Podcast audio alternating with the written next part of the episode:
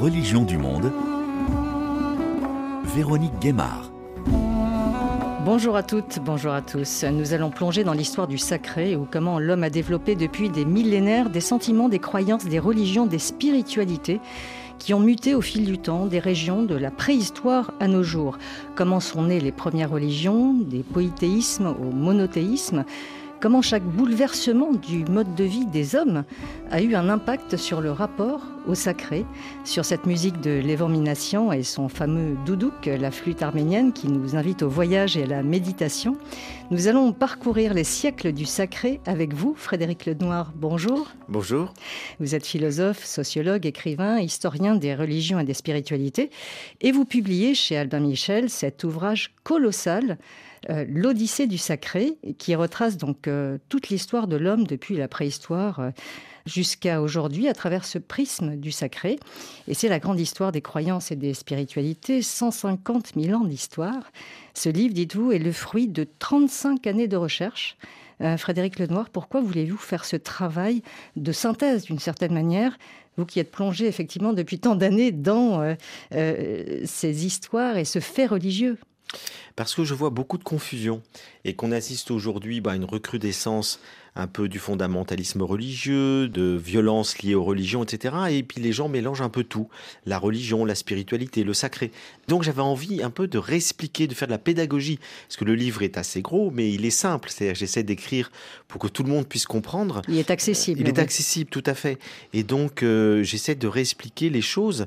Euh, et puis une fois que je redéfinis ces notions de sacré, de spiritualité, de religion, eh bien ensuite il me paraissait intéressant d'en faire euh, l'histoire et de montrer comment, euh, depuis que l'homme préhistorique euh, fait des rituels funéraires, qui sont les toutes premières traces du sacré, comment le sacré a évolué au fur et à mesure des grands changements, des grands bouleversements de mode de vie de l'être humain jusqu'à nos jours. Oui, et justement, dès les premières pages du livre, vous posez cette question, hein, pourquoi le sapiens, donc l'homo sapiens, c'est aussi un être qui se pose cette question du sens de la vie, le seul animal qui ritualise la mort. Donc dès l'enfance, d'ailleurs, on se pose cette question, ce rapport à la mort. Euh, donc, euh, ah, mais complètement. Les enfants 3-4 ans posent les questions métaphysiques. Qu'est-ce qui se passe après la mort? Pourquoi est-ce qu'on est sur Terre? Etc. Et euh, donc l'être humain a ce rapport au sens qui est très fort. la vie a-t-elle un sens? Où est-ce qu'on va? D'où on vient? Ces grandes questions métaphysiques sont présentes chez les petits-enfants et elles continuent évidemment de nous habiter tout au long de notre vie. Et donc la question que je pose, c'est pourquoi l'être humain est-il le seul animal qui visiblement se pose ces questions? En tout cas, c'est le seul dont on ait des manifestations tangibles qu'il se pose ces questions, puisqu'il ritualise la mort, puisqu'il va créer des édifices religieux, des temples, des mosquées, des églises, euh, qui n'ont aucune utilité pratique, elles ont une fonction symbolique, puisqu'il va euh, écrire et inventer des grands récits mythiques pour raconter les origines du monde, et il se pose des questions métaphysiques. Et donc tout ça fait qu'il y a une interrogation qui parcourt ce livre, au-delà de l'aspect historique, que je traite plutôt d'ailleurs dans la deuxième partie, c'est euh, qu'est-ce qu'il y a de singulier chez Sapiens qui l'amène amène à avoir cette dimension spirituelle et religieuse que visiblement, d'après ce qu'on peut voir, n'ont pas les autres animaux, même si, il faut être toujours très prudent, on ne peut pas se mettre dans leur tête. Mais en tout cas, ils n'ont pas laissé de traces tangibles de ces croyances avec un, euh, reliées à un monde invisible. Donc l'homo sapiens, c'est un homo spiritus. Donc vraiment, l'homme est spirituel. spirituel par essence. Exactement, et peut-être et religiosus, homo spiritus, homo religiosus, parce que j'essaie de distinguer quand même les deux notions. Ça me paraît important d'ailleurs de bien distinguer le sacré, la spiritualité, la religion en mots. Le sacré, je le définis à la suite de Rudolf Otto comme euh, une expérience, un sentiment fondamental que fait l'être humain devant le mystère de la vie et du monde, devant la naissance d'un enfant, devant la finitude, devant la mort, et puis devant l'éblouissement, devant la nature, la beauté du monde. Euh, Einstein, que je cite au début de ce livre, le dit très bien, quand il dit ⁇ Je ressens une émotion la plus profonde devant le mystère de la vie ⁇ et c'est cette émotion qui a fondé la science, l'art et la religion. C'est-à-dire que le sacré, c'est d'abord un sentiment, une expérience, on est bouleversé. Et du coup, parce qu'on est bouleversé par la naissance, la mort, le mystère du monde, la beauté de la nature, eh bien, on va s'interroger. On va donc se poser des questions d'ordre spirituel et on va se dire comment est-ce que nous sommes immortels ou pas, d'où vient le monde, toutes ces questions que nous avons évoquées.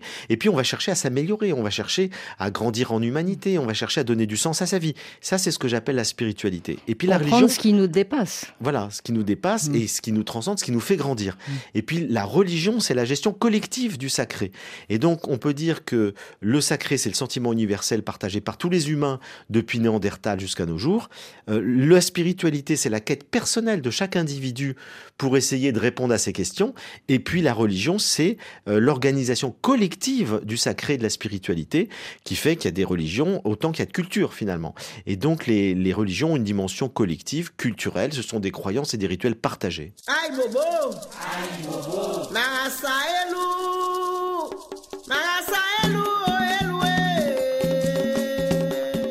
Alors de la préhistoire à nos jours, vous revenez sur ce qui fait donc la particularité de l'homme. Vous venez d'en parler, donc l'homo spiritus, le sacré qui serait donc à l'origine de tout. C'est-à-dire que il faut pouvoir donner du sens à sa vie, donner du sens à son existence.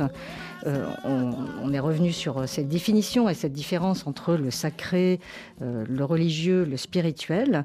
Et vous faites remarquer dans ce livre, l'Odyssée du sacré, qui s'appelle donc l'Odyssée du sacré et pas l'Odyssée du religieux ou du spirituel, que à chaque fois que l'être humain bouleverse son mode de vie, eh bien sa spiritualité va changer. Il y a quelque chose une corrélation Tout à fait. qui est évidente. C'est la thèse centrale du livre, c'est de montrer à travers l'histoire qu'à chaque grand bouleversement de mode de vie, on assiste de manière corrélée à un bouleversement de sa spiritualité et de ses religions.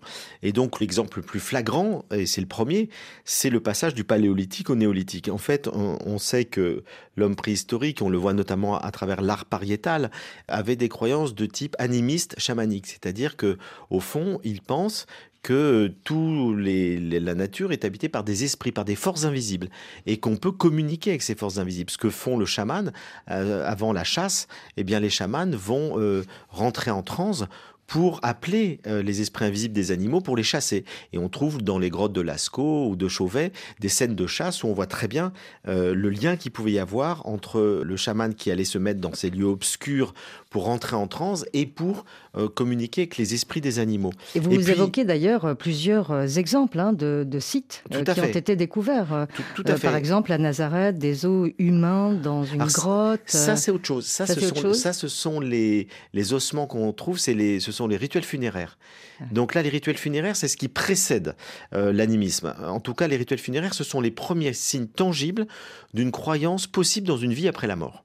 Et donc, lorsqu'on voit des cadavres qui sont ensevelis en position fétale, euh, la tête tournée vers l'est, avec des armes, avec de la nourriture, etc., avec de l'ocre rouge, on se dit ça évoque une croyance en une vie après la mort. Donc on peut dire que la première manifestation du sacré, euh, c'est ça. Ça a 150 000 ans, hein, ça commence avec Néandertal et ça se poursuit et ça s'amplifie avec Sapiens. Et puis la deuxième chose qu'on peut savoir, grâce à l'art pariétal, c'est que la première religion de l'humanité, parce que là c'était collectif, euh, c'est l'animisme. C'est-à-dire penser, effectivement, comme je viens de l'expliquer, que derrière le visible, il y a des esprits esprits invisibles avec lesquels on peut communiquer. Et l'animisme est toujours présent aujourd'hui, notamment il est présent encore en Asie, en Afrique. Donc il y a encore beaucoup de continents où l'animisme est toujours présent. Mais il y a eu un grand bouleversement.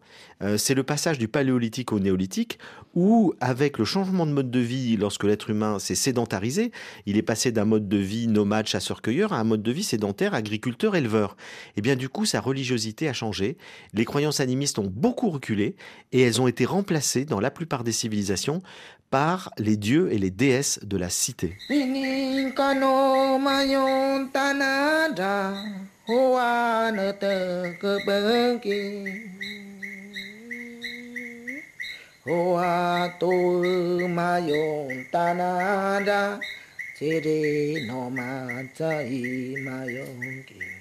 On vient d'écouter une musique euh, amérindienne, donc euh, ces rites chamaniques, vous en parliez à l'instant qui euh, rappelle effectivement cette période, euh, l'animisme, ce que vous venez de décrire, et donc ce que vous commenciez effectivement à introduire euh, dans ce premier tournant majeur sur le rapport de l'homme au sacré, ce passage du paléolithique au néolithique, c'est la sédentarisation de l'homme, et donc vous commenciez à l'expliquer, l'apparition des dieux, des déesses Oui, parce que dans, l'animisme, l'être humain vit dans la nature. Il fait partie de la nature. Il ne se considère pas comme différent de la nature. Et donc, ben, l'invisible, il est dans la nature. Ce sont les esprits invisibles des animaux, des arbres, des rochers, des rivières, de la mer, du ciel, etc.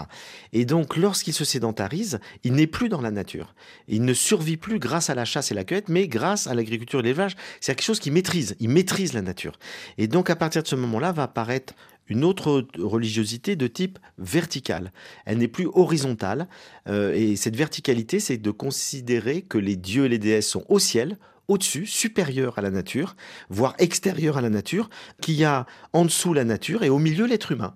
Et l'être humain a une fonction euh, intermédiaire entre les dieux et euh, le monde naturel, notamment les animaux, est une fonction euh, de maîtrise. Hein, c'est lui qui doit être le maître. C'est dit d'ailleurs, on le retrouve dans plein de textes religieux anciens, dont la Genèse. L'être humain doit finalement euh, gérer la nature, la dominer. Il est dit domine-la, domine les animaux. Et donc cette, idée-là, elle apparaît avec la sédentarisation, de même que vont apparaître donc ces dieux et ces déesses qui ont des figures un peu humaines. On n'est plus du tout avec l'idée que ce sont des animaux qui, qui sont des forces invisibles. Ce sont des êtres invisibles qui nous ressemblent qui vivent ailleurs, au ciel, et qu'on va prier pour obtenir euh, la pluie, pour obtenir la fécondité, la fertilité des champs. On va faire des euh, sacrifices. On va faire des sacrifices, on va leur rendre un culte. Euh, et donc c'est là que vont apparaître toutes les, grandes religions antiques progressivement, euh, avec les, notions effectivement euh, de sacrifice qui, c'est un peu du donnant-donnant le sacrifice. Hein. C'est je donne euh, quelque chose de précieux, de la semence des animaux que je vais sacrifier, en échange de la protection des dieux, en échange de leur aide. Don contre don, oui. Et don contre don, ce que Marcel Mauss a, très bien montré, c'est l'anthropologie du don, et, et qui, qui démarre à ce moment-là avec cette idée aussi qu'il faut euh, un lien indissoluble entre le politique et le religieux. Et donc il existe dans toutes les civilisations antiques ce lien très fort qui fait que eh bien, euh, la légitimité du politique s'appuie sur le religieux et ensuite, le politique va soutenir la religion. Cet échange qu'on voit partout, Pharaon, euh, si on, croit en lui, c'est un demi-dieu. L'empereur de Chine, si on le suit, c'est parce que c'est le fils du ciel. Et ensuite, les religions vont effectivement être soutenu par le pouvoir politique en échange de cette légitimité. Et c'est tout ce qu'on va voir depuis des millénaires dans les religions qui vont se développer. Voilà, vous dites le monde invisible va sacraliser le pouvoir politique. Tout à fait. Il y a une sacralisation du politique. Et puis, autre trait très intéressant, parce qu'on va reparler de la notion de sacré d'une autre manière, c'est que j'ai parlé du sacré au début de cette émission comme une conception anthropologique, c'est-à-dire universelle. Tout être humain un sentiment, une émotion devant la beauté du monde, le mystère de la vie, etc. Et là, les religions antiques vont développer une autre notion de sacré. Elles vont elles-mêmes sacraliser euh, certaines choses. Elles vont décider de ce qui est sacré. Ce n'est plus une expérience, c'est une décision. C'est euh, quelque chose qui est euh, prescrit par les religions. Et donc, elles vont décider que certains textes sont sacrés. Elles vont décider que certains lieux, les, les temples par exemple, puis ensuite les synagogues, les mosquées, les églises, sont sacrés. Elle va décider que certains temps sont sacrés. Le samedi pour les juifs, le dimanche pour les chrétiens, le vendredi pour les musulmans, il y a des fêtes religieuses, etc. Donc le sacré va être décidé par les religions. Ce n'est plus simplement une expérience universelle, ça devient quelque chose de codifié par les religions. Et aujourd'hui encore, c'est comme ça qu'on entend souvent le sacré. On le distingue par rapport au profane, c'est ce qui n'est pas euh, sacré. Et euh, même dans nos sociétés laïques euh, républicaines, on a encore du sacré.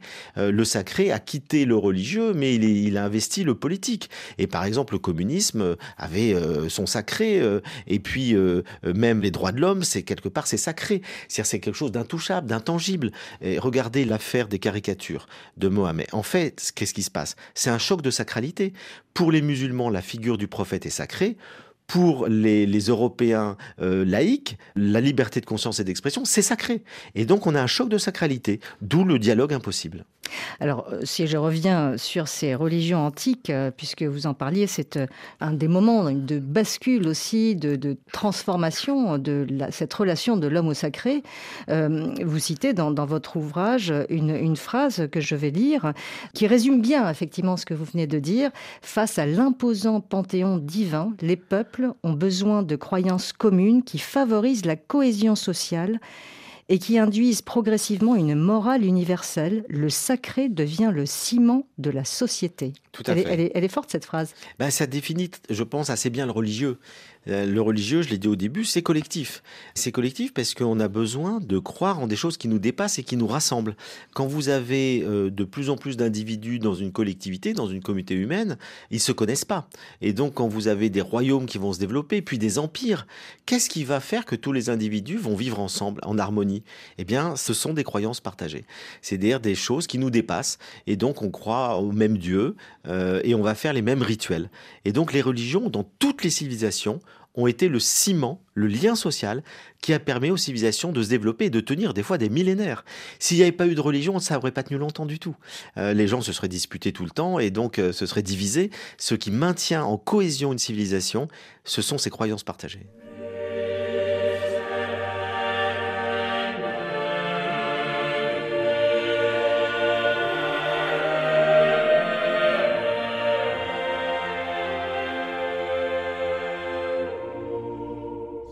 Frédéric Lenoir, vous évoquez un troisième moment majeur, hein, ce que vous appelez le tournant axial de l'humanité. Euh, donc les grandes religions qui apparaissent partout dans le monde et qui ont euh, des points communs. Hein, euh, il y a aussi les grands philosophes en Grèce. Donc après avoir pensé le monde, des êtres humains commencent à réfléchir à leur destin personnel. Voilà, tout à fait. Donc on a vu la première grande étape, c'est le passage du paléolithique au néolithique. On quitte la nature pour créer les dieux et les déesses. Et puis deuxième étape, on vient d'en parler, c'est la naissance des grandes religions antiques avec les civilisations, donc l'invention de l'écriture, où on va inventer le sacré et le profane, les grands récits collectifs, le lien avec le politique, les codes moraux. Et puis, arrive au milieu du premier millénaire avant notre ère une préoccupation individuelle. Au fond, les religions étaient essentiellement collectives. C'est les grands prêtres qui faisaient les rituels pour le peuple.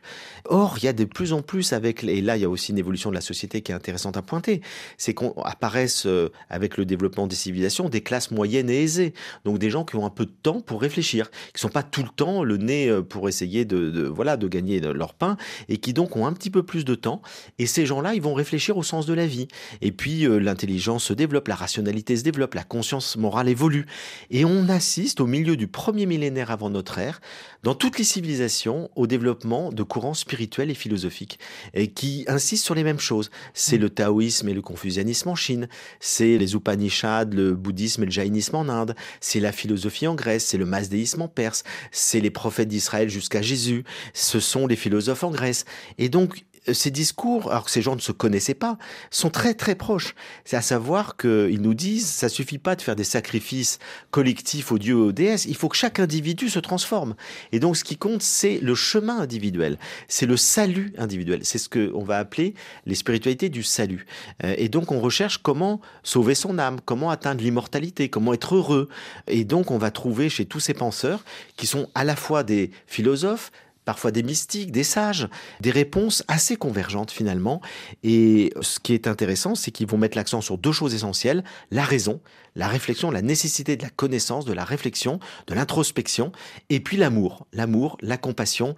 Ce qui est essentiel, au-delà des lois religieuses, c'est d'aimer son prochain. Et ça, on le retrouve absolument partout. Alors effectivement, vous parliez de l'essor de ces religions du salut. Euh, donc on trouve son salut, donc vous parliez du bouddhisme, le christianisme, l'islam par exemple. Donc euh, on trouve son salut dans cette religion? Pour quelles raisons C'est-à-dire comment, comment on développe Au départ, ça part de courants spirituels hein, et de grands mystiques, de, sages, qui vont bouleverser complètement les religions antiques. Parce que là, il y a eu une transformation des religions antiques par ces grandes voies spirituelles de personnages exceptionnels. Et, tout ça va jusqu'au prophète Mohammed. C'est-à-dire qu'on a vraiment cette évolution.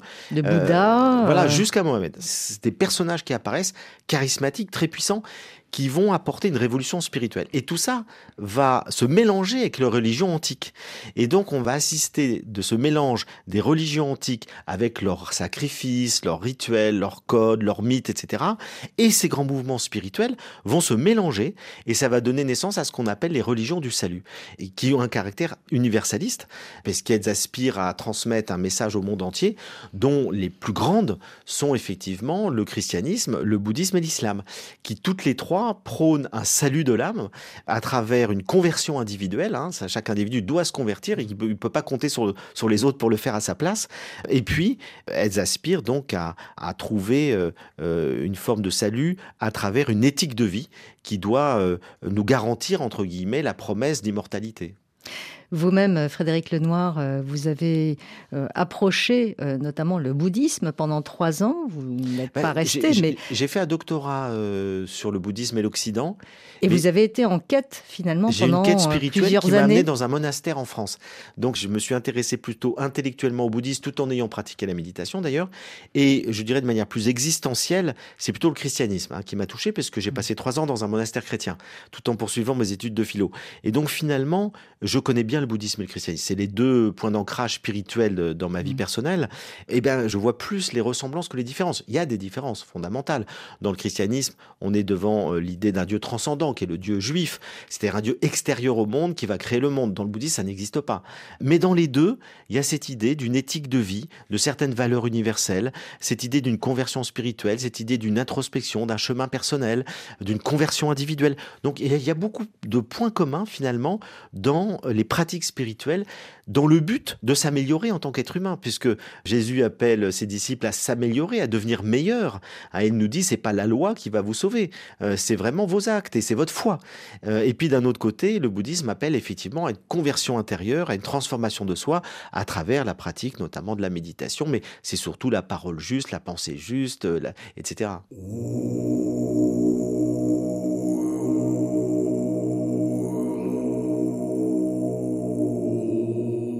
Et en Afrique, est-ce que ces différentes phases de bouleversement que vous nous racontez, Frédéric Lenoir, dans cette Odyssée du sacré, est-ce que ces différentes phases se retrouvent aussi, euh, notamment en Afrique subsaharienne? On parle de euh, différentes transformations, peut-être à d'autres époques, ou est-ce que tout ça finalement euh, se passe à peu près au même moment? Ce qui est difficile avec l'Afrique, c'est qu'on a peu de traces écrites anciennes, alors que vous avez des traces écrites il y a 5000 ans en Chine, en Égypte, en Mésopotamie, etc., qui nous donnent des indications très précises sur euh, les transformations de ces civilisations. À la même époque, il n'y a aucune trace d'un document en Afrique, et même dans les millénaires qui vont suivre. Et, donc finalement, en l'absence de traces écrites, il est très très difficile de savoir ce qui se passe. Par contre, c'est la transmission orale. C'est la transmission orale qui perdure. Par contre, ce qu'on a découvert par euh, la colonisation, euh, la rencontre entre la, civilisation européenne et le continent subsaharien, c'est que euh, l'animisme a survécu. Et donc, on a quand même, avec des peuples nomades et semi-nomades, qui pratiquent à la fois un peu d'agriculture et d'élevage, mais aussi la chasse et la cueillette. Donc, c'est un mélange, en fait, des deux, dans lequel l'animisme a, a, survécu. Et donc, on peut dire que cette religion animiste, la croyance qu'il y a des forces invisibles qui habitent la nature, est quand même très présente en Afrique et elle le reste d'une certaine manière. Mais ce sont ensuite les religions qui sont arrivées avec euh, euh, le judaïsme, hein, qui est la première religion, hein, qui est très ancienne, qui est arrivée en Éthiopie. Et puis ensuite, il y a eu l'islam et puis il y a eu le christianisme. Et, donc, ce sont les religions extérieures à l'Afrique qui ont ensuite euh, pris le dessus sur, avec beaucoup de syncrétisme. Et du coup, ça a créé beaucoup de syncrétisme parce qu'effectivement, l'animisme a survécu en grande partie et s'est mélangé. À, donc, et l'animisme qui avait des visages différents selon les peuples aussi, c'est-à-dire qu'il a pris, il avait euh, la religion des Dogons, par exemple, tout, à fait singulière. Elle est à part. Elle a des croyances très particulières liées à des croyances astrologiques. Donc, euh, on s'aperçoit que chaque peuple avait des croyances très particulières où il y avait certains dieux. Il y avait d'ailleurs probablement les premiers missionnaires chrétiens nous ont dit, ils ont observé des croyances dans un Dieu unique également qui était présent, tout en ayant des croyances animistes. Donc, vous voyez, c'est tout ça cohabitait. Et puis, il y a eu euh, cette conversion massive de beaucoup d'Africains, notamment au christianisme et à l'islam, mais avec des formes syncrétiques qui subsistent souvent.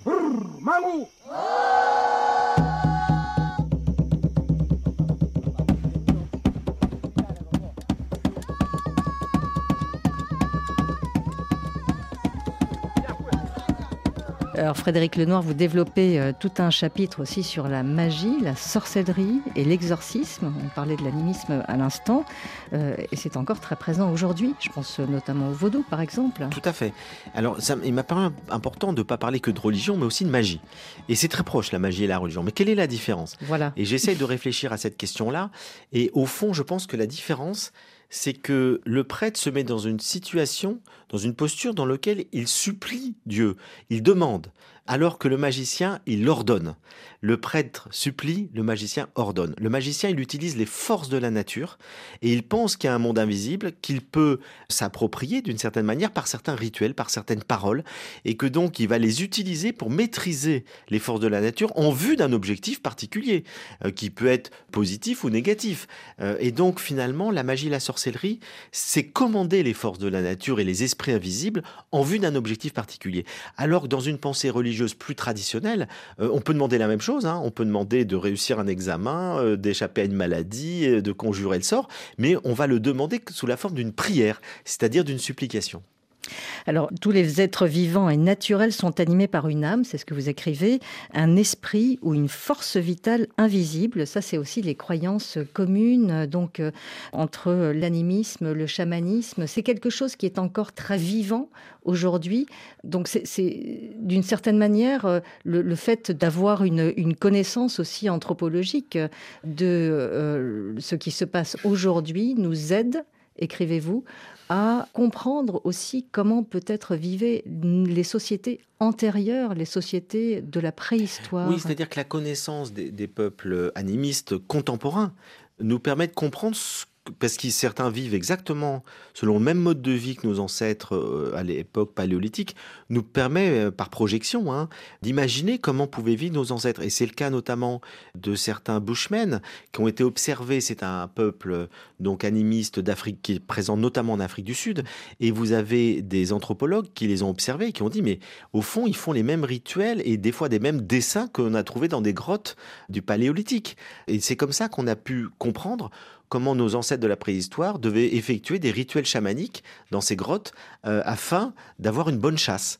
Et on retrouve exactement les mêmes pratiques aujourd'hui euh, dans des peuples animistes d'Afrique. Oui, que ce soit aussi auprès euh, des chouars qu'a beaucoup étudié notamment l'anthropologue Philippe Descola, ou aussi les chasseurs-cueilleurs de Sibérie. Les Evenks qu'a étudié Robert Amaillon, etc. C'est que les, anthropologues qui étudient les peuples animistes d'aujourd'hui, ben, on constate que leur mode de vie est en similaire à celui des hommes de la préhistoire, dans bien des cas, ça permet de comprendre certaines traces archéologiques, notamment ces peintures rupestres des hommes de la préhistoire, et donc le type de religiosité qu'ils pouvaient avoir. Ce lien entre le monde visible, invisible. Et invisible à travers la nature. C'est-à-dire, c'est toujours ça, c'est que la nature est habitée par des forces mm. invisibles, alors que dans les religions historiques comme le, judaïsme, le christianisme, l'islam, on ne croit plus en ça. C'est-à-dire, on pense que seul l'être humain a une âme, mais que les autres êtres, non. La montagne, le rocher, la rivière, c'est matériel, si vous voulez. La fleur, euh, l'oiseau. Alors que cette idée que tous les êtres vivants sont habités euh, y compris les plantes, sont habitées par une âme invisible et qu'on peut communiquer avec elle. Moi, je me souviens, j'étais au Pérou, euh, j'ai rencontré un chaman péruvien très connu, j'avais découvert par un anthropologue, et, il me disait, mais je, découvre mes remèdes, euh, certains remèdes face à des maladies qui n'existaient pas avant. Donc, mon père ne m'a pas transmis les remèdes qui correspondaient à cette maladie. Eh bien, il me dit, je vais dans la forêt je demande aux plantes de m'indiquer quels sont les remèdes pour telle maladie. Et les plantes me parlent. Voilà, bon, bah, ce type de relation mystique avec la nature, ça existe depuis 150 euh, 000 ans.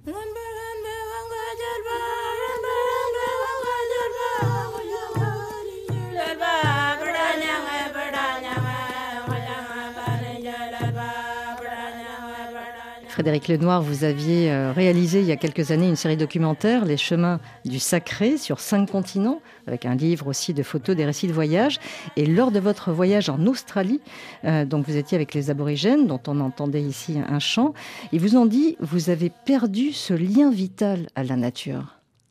Oui, parce que on, était, euh, l'équipe de tournage, on était triste de, de voir comment les aborigènes avaient été expulsés de leur terre ancestrale.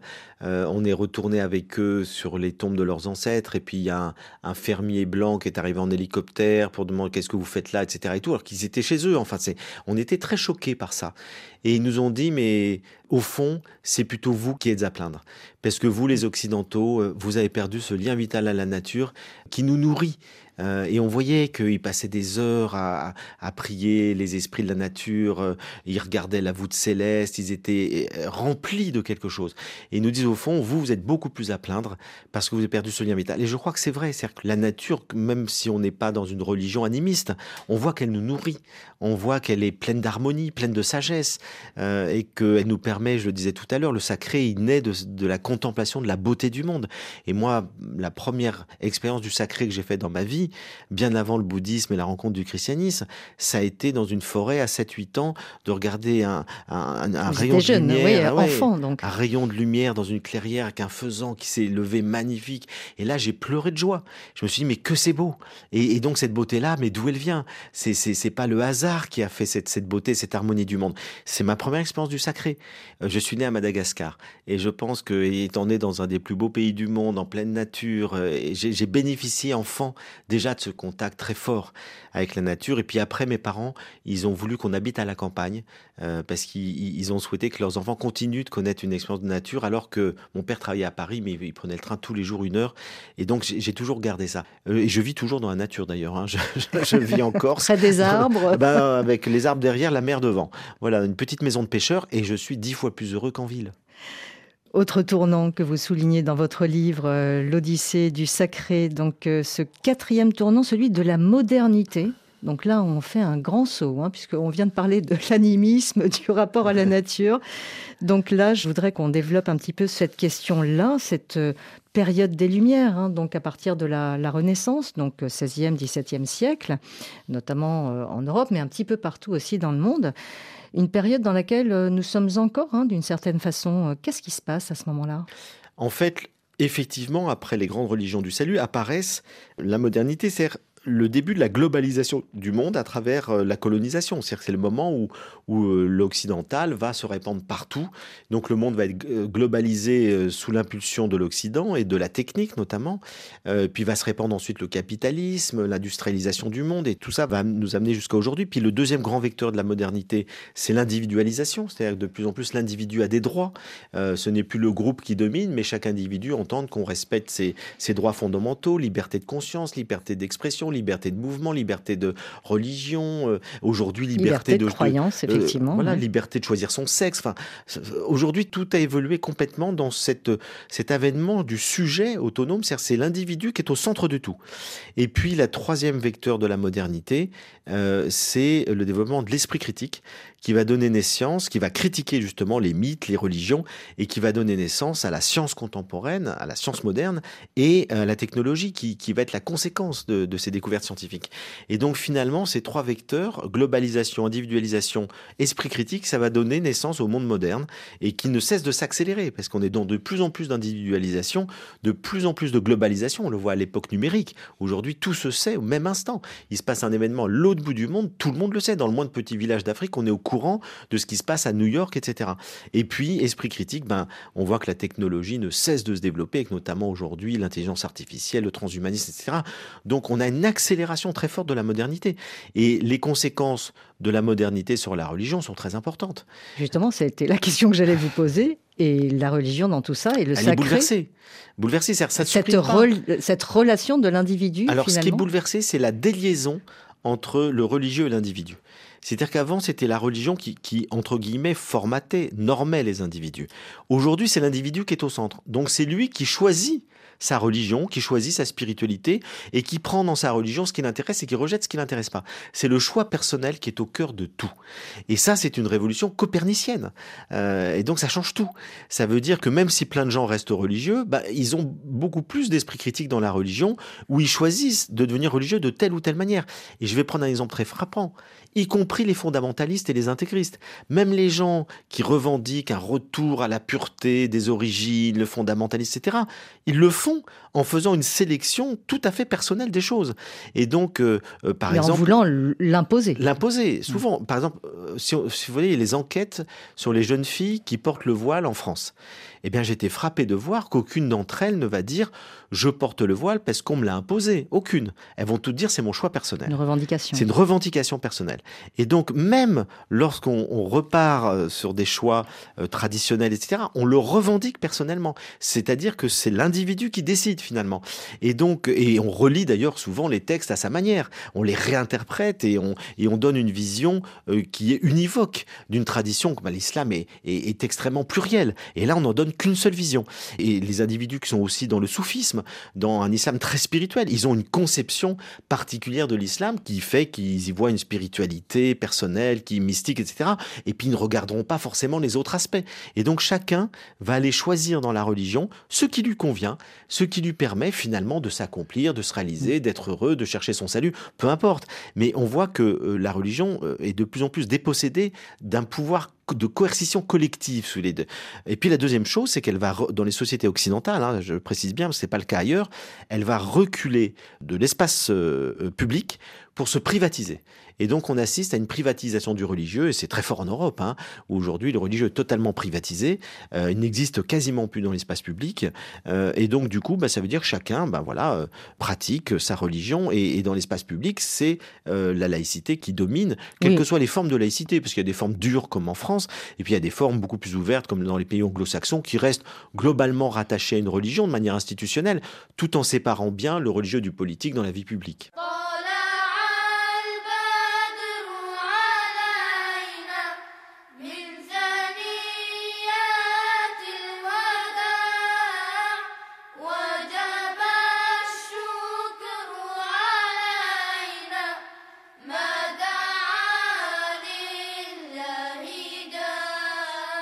Frédéric Lenoir, je voudrais revenir euh, sur euh, une question que vous avez abordée tout à l'heure, c'est-à-dire euh, ce quatrième tournant, celui de la modernité. On parle de globalisation, et donc vous parliez effectivement de l'homme qui part notamment d'Europe, qui va coloniser, hein, notamment le continent africain, entre autres, par la colonisation, l'évangélisation aussi, qui arrive, les conquêtes.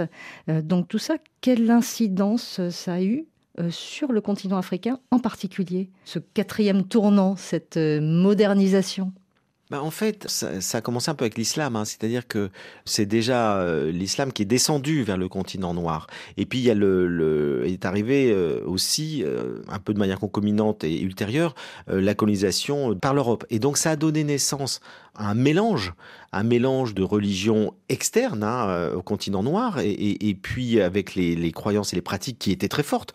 il y avait des religions extrêmement présentes, de la magie, etc. Et donc tout ça s'est brassé, s'est synthétisé.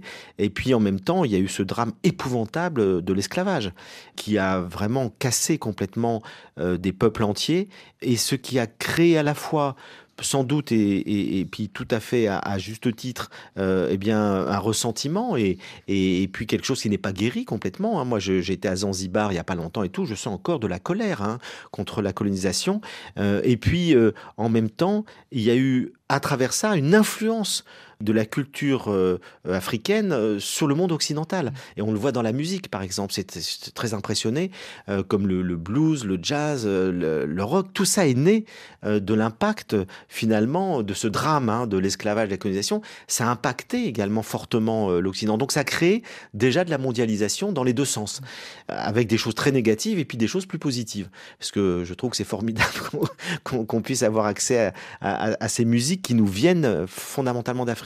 Donc je crois que euh, cette globalisation, voilà, c'est un mélange euh, qui se passe avec des drames, avec des choses plus positives, qui fait qu'aujourd'hui, ben, en, tout cas, on est tous dans le même bateau. Alors il y a beaucoup de blessures non guéries encore hein, de l'histoire, mais on est tous dans le même bateau, et donc il faut apprendre, je pense, si on veut continuer de vivre ensemble, eh bien, à vivre euh, à la fois avec des valeurs universelles qui nous permettent de vivre donc des valeurs de vérité, de justice, de beauté, et puis en même temps le respect de la diversité culturelle. Il ne faut pas qu'une civilisation impose euh, son mode de vie culturel au monde entier. Et donc ça, ça, la grande menace, je pense aujourd'hui, hein, c'est la standardisation, l'uniformisation. Il faut sortir de ça, et en même temps, c'est très important qu'on vive dans cette diversité culturelle et en même temps, il faut qu'il y ait des valeurs universelles communes. Elles existent dans toutes les cultures. Il y a des valeurs universelles qu'on peut retrouver et qui nous permettront de vivre ensemble. Alors, ce qu'on voit se produire aussi sur le continent africain, je reviens un petit peu euh, à ce qui s'est produit aussi euh, au moment de ces euh, grands mouvements hein, qui se sont mis en place.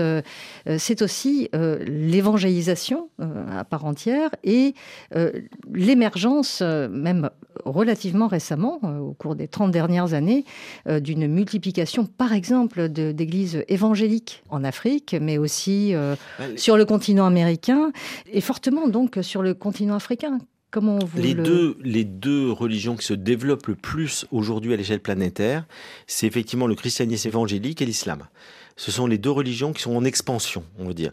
les autres religions sont plutôt euh, stables ou en régression, mais ces deux religions-là, qui ont un caractère très prosélyte, encore une fois, elles, cherchent euh, à avoir de plus en plus d'adeptes, euh, et puis elles ont une dimension très concrète, très pragmatique. Elles créent des communautés solidaires dans lesquelles les gens s'entraident fortement. Elles ont un discours assez simple. C'est, pas compliqué de se convertir à l'islam ou à l'évangélisme. Hein. C'est juste une profession de foi finalement. Et puis après, voilà, il y a des petites communautés qui euh, jouent un rôle actif euh, sur le terrain pour euh, aider les gens. Mais à côté de ça, en parallèle à ça, on assiste aussi à des développements de spiritualité sans religion. Alors ça, on va en reparler tout à l'heure. Je voudrais vous faire écouter une petite musique, enfin une musique un chant qu'on a pu entendre dans des églises évangéliques, notamment euh, ici en France. Et je voudrais qu'on en parle après.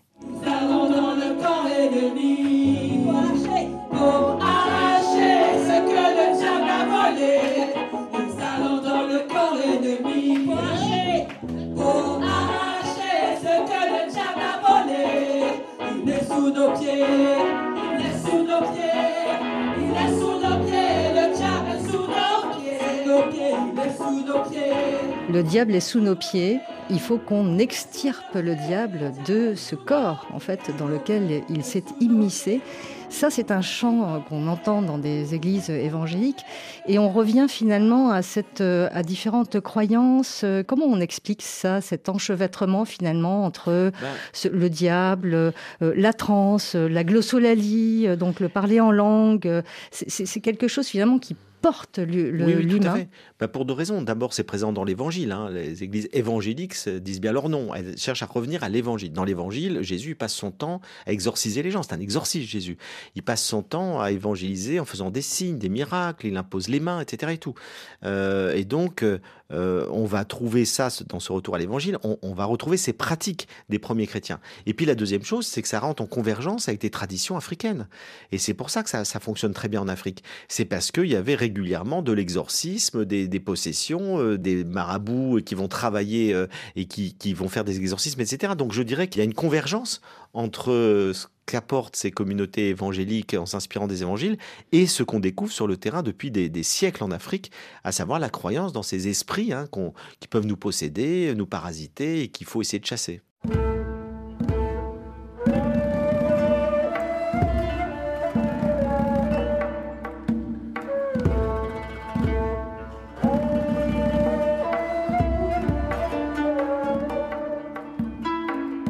Frédéric Lenoir, vous parlez aussi d'un retour de l'ésotérisme.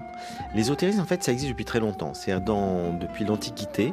On a, on va dire, des religions exotériques, ça veut dire ouvertes à tout le monde, et des euh, cultes ou euh, des sagesses ésotériques, c'est-à-dire réservées à des initiés. C'est ça que ça veut dire, c'est secret, c'est réservé à des initiés. Et d'ailleurs, on peut trouver dans des religions les deux, les deux versants. Dans le christianisme, il y a eu des courants dominants exotériques, c'est les, les, églises avec les sacrements, etc. Et puis des courants plus ésotériques comme le, gnosticisme ou des courants mystiques qui sont beaucoup plus euh, réservés à des initiés. Et du coup, on va voir ces deux en parallèle se développer. Et puis progressivement, l'ésotérisme va disparaître de plus en plus et il va revenir à la Renaissance. Et à la Renaissance, on va avoir un tas de gens comme euh, Marcel Fissin, comme Paracels, etc., Jacob Böhm, qui vont retrouver cette idée d'initiation plus secrète et qui vont être euh, au fond fondées sur un certain nombre de choses qui avaient disparu, notamment le lien au cosmos. Cette idée que euh, nous avons, l'être humain, un lien extrêmement fort au cosmos et qu'il faut le comprendre dans cette dimension cosmique. c'est l'homme de Vitruve, hein, de Léonard Vinci. L'être humain est relié au cosmos, donc ça va être le développement des croyances astrologiques, par exemple, qui vont être très fortes à la Renaissance. Elles existent depuis 5000 ans, mais elles avaient disparu. Et puis, ça va être euh, l'idée que le monde est habité par des forces, des flux, euh, et que la médecine doit travailler sur les énergies, sur tous ces flux. Et aujourd'hui, bah, toutes ces médecines alternatives qui se développent de plus en plus s'appuient sur ces connaissances ésotériques. Même dans l'agriculture, par exemple, la, biodynamie de Rudolf Steiner, qui est un grand euh, ésotérique du XXe siècle, s'appuie sur la relation entre la Lune, l'agriculture, les conjonctions planétaires, etc. Donc c'est l'idée qu'il y a des correspondances qui fait que nous sommes tous reliés par des correspondances, reliés à la nature, reliés au cosmos, et que c'est ça qu'il faut comprendre ou connaître pour essayer effectivement à la fois d'avoir une vie spirituelle plus profonde, une meilleure connaissance, et puis en même temps utiliser ses forces euh, dans tous les domaines, la musique, l'agriculture, etc. Donc l'ésotérisme renaît, euh, je dirais, parce que on a peut-être eu en Occident un excès de rationalisme et d'extériorité. Les églises sont devenues rationnelles et extérieures. Ça devient du dogme et de la norme. Eh bien, les gens, ils ont besoin d'autre chose, d'initiation plus personnelle, de compréhension plus holistique euh, des choses, de se sentir relié à un tout. Et c'est pour ça que les croyances ésotériques se développent. Et les croyances spirituelles, qui sont pas forcément ésotériques pour le coup, ça peut être des pratiques de méditation euh, euh, diverses, de randonnée, de Où chacun va chercher finalement ce qui lui le sens de la vie. Exactement. Et donc c'est la question, parce que la religion a beaucoup reculé, notamment en Occident, mais ça n'empêche pas de continuer à rechercher le sacré. Ça n'empêche pas de continuer à être émerveillé par la beauté du monde et à s'interroger sur le mystère de la vie et de la mort.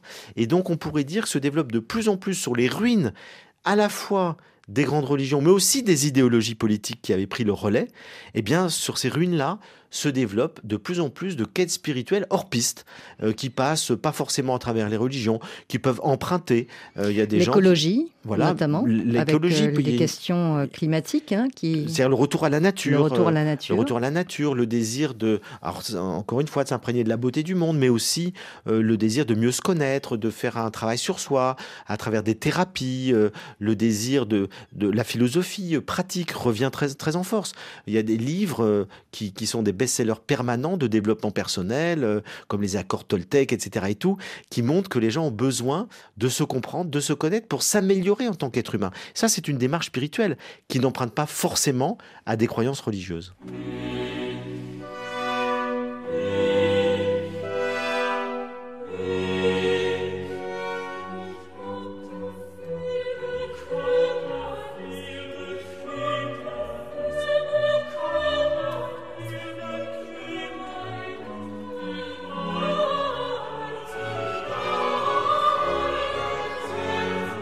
Alors vous dites, Frédéric Lenoir, que le sacré est un besoin humain fondamental.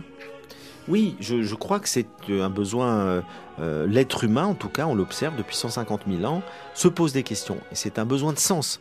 Et, donc ce qu'il y a derrière, c'est de donner du sens aux choses. Et puis de s'émerveiller, d'être ému par la beauté du monde, par le mystère de la vie, comme disait Einstein tout à l'heure. Je suis profondément ému devant le mystère de la vie et du monde. Et ça, je crois que tout être humain est ému. Tout être humain s'interroge et que c'est ce qui fait sans doute notre singularité.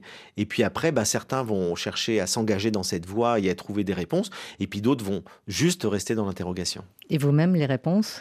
Alors moi, j'en ai. Vous, des réponses, elles, évoluent au fur et à mesure de la vie. Je n'ai pas de réponse définitive. Je ne suis pas du tout enraciné dans une dogmatique. Par contre, si vous me demandez ce que je pense du sens de la vie, je vous dirais que pour moi, les choses les plus importantes, c'est de passer de la peur à l'amour, parce que je crois que vraiment c'est tout le chemin de vie qu'on est appelé à faire, avoir de plus en plus confiance dans la vie et aimer de plus en plus la vie et les autres, et puis passer de l'inconscience à la conscience. Je crois que euh, être de plus en plus conscient, être de plus en plus dans une juste lucidité, connaissance de soi, connaissance des choses et conscience morale, c'est vraiment quelque chose qui nous fait grandir en humanité.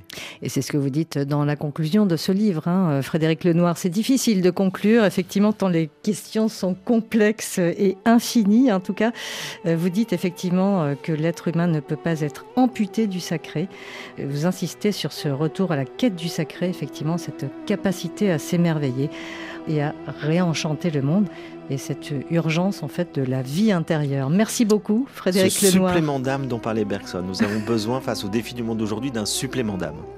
Merci beaucoup Frédéric Lenoir d'être venu euh, nous parler de votre ouvrage passionnant et monumental, L'Odyssée du sacré, donc paru aux éditions Albin Michel, une histoire qui se poursuit et que vous continuez à explorer et à expérimenter. Absolument. Cette émission a été réalisée par Ludivine Amado. Vous pouvez la réécouter sur RFI.fr, l'appli Pure Radio, les réseaux sociaux X et Facebook et la page Religion du Monde. À la semaine prochaine.